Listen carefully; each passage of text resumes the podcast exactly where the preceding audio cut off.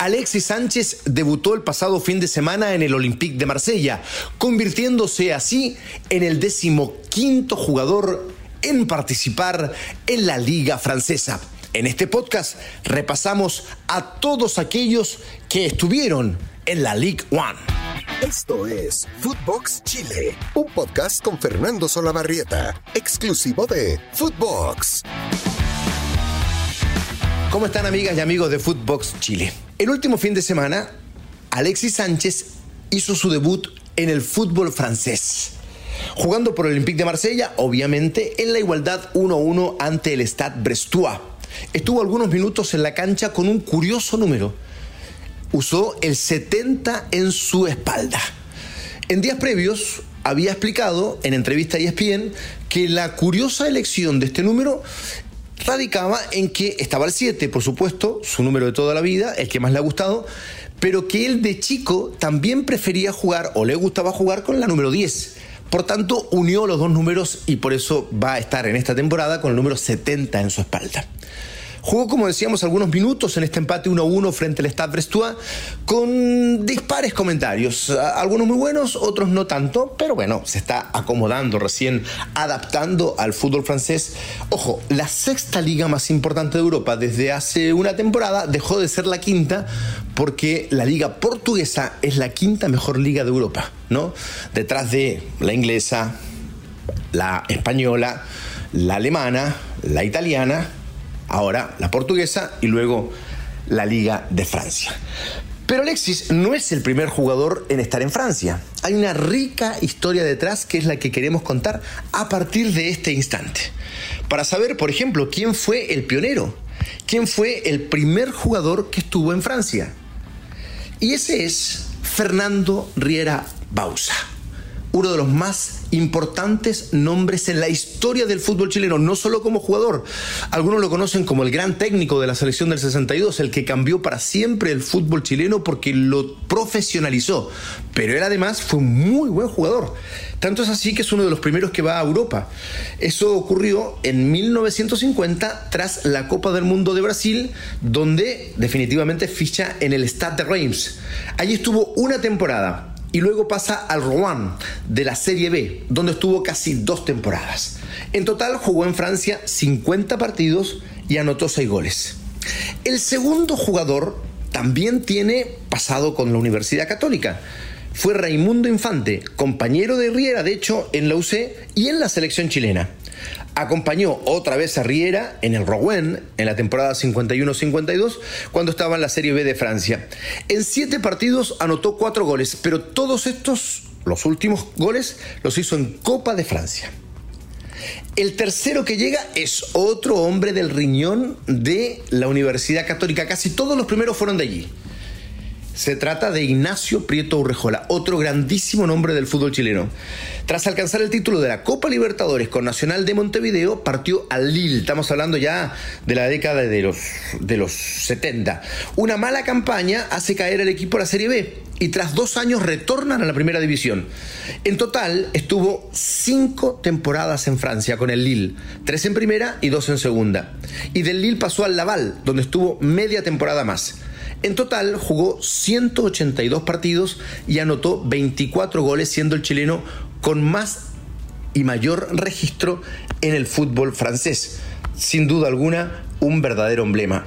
Estuvo desde 1971 a 1976. Insisto, 182 partidos, 24 goles para el gran Ignacio Prieto.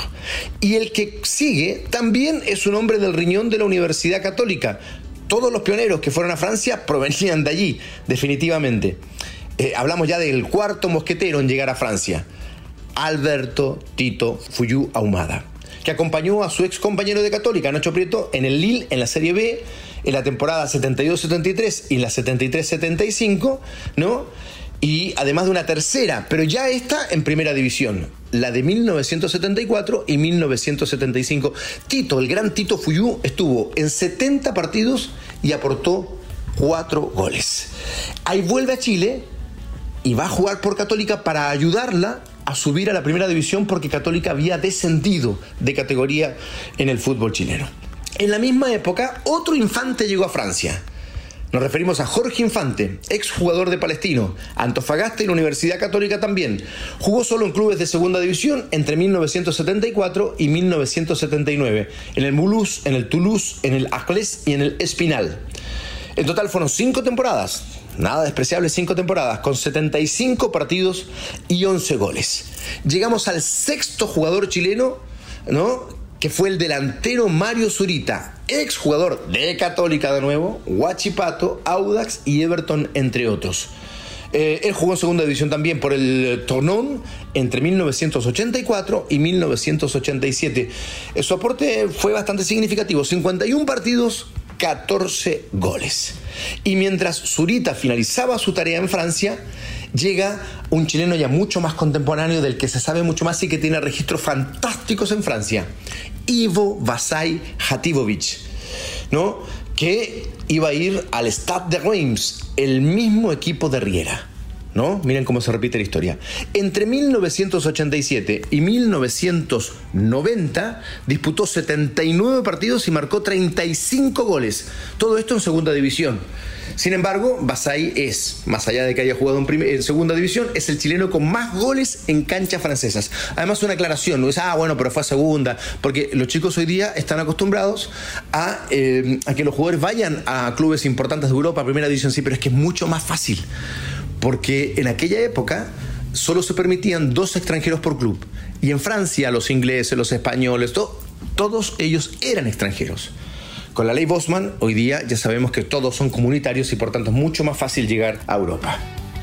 Bien, seguimos repasando esta historia linda de aquellos jugadores que llegaron al fútbol francés.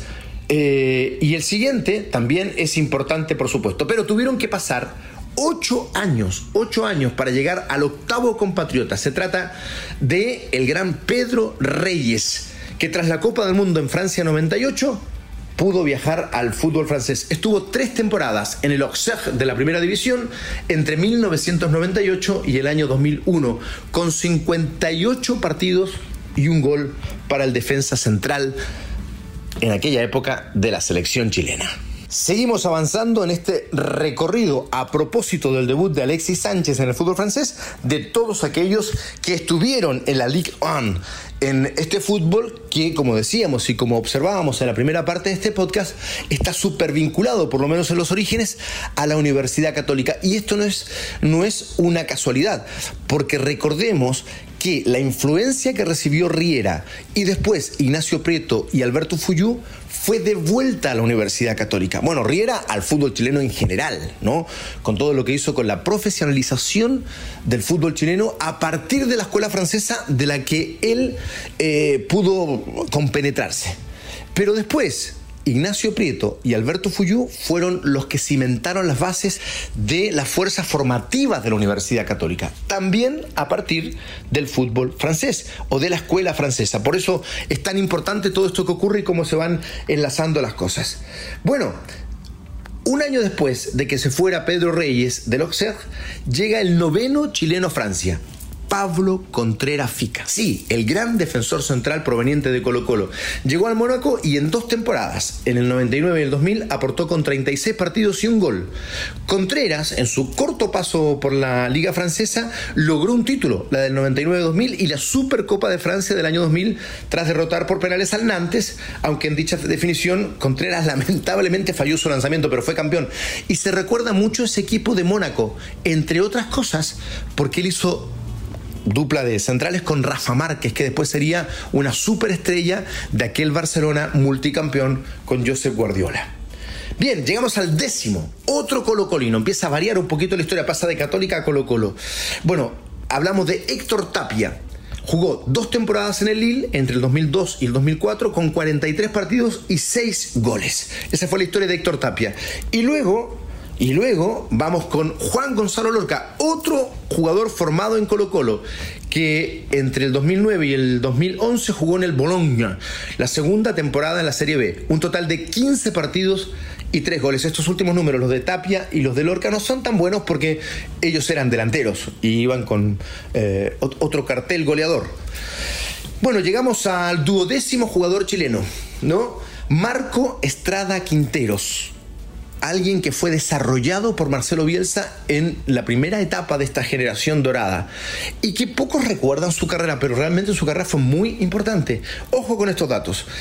Él, quillotano además, formado en Everton y ex Universidad de Chile, después de disputar la Copa del Mundo de Sudáfrica, llegó al Montpellier Marco Estrada estuvo tres temporadas jugando en el Stade de la Motion, donde en su segunda temporada se alzó con el título de la Liga de Francia. Es el segundo jugador chileno que obtuvo el título de la Liga Francesa, después de Pablo Contera. Fueron 99 partidos y nueve goles. Disputó la Supercopa de Francia en el 2012 ante el Lyon, pero allí sí perdió la definición por penales.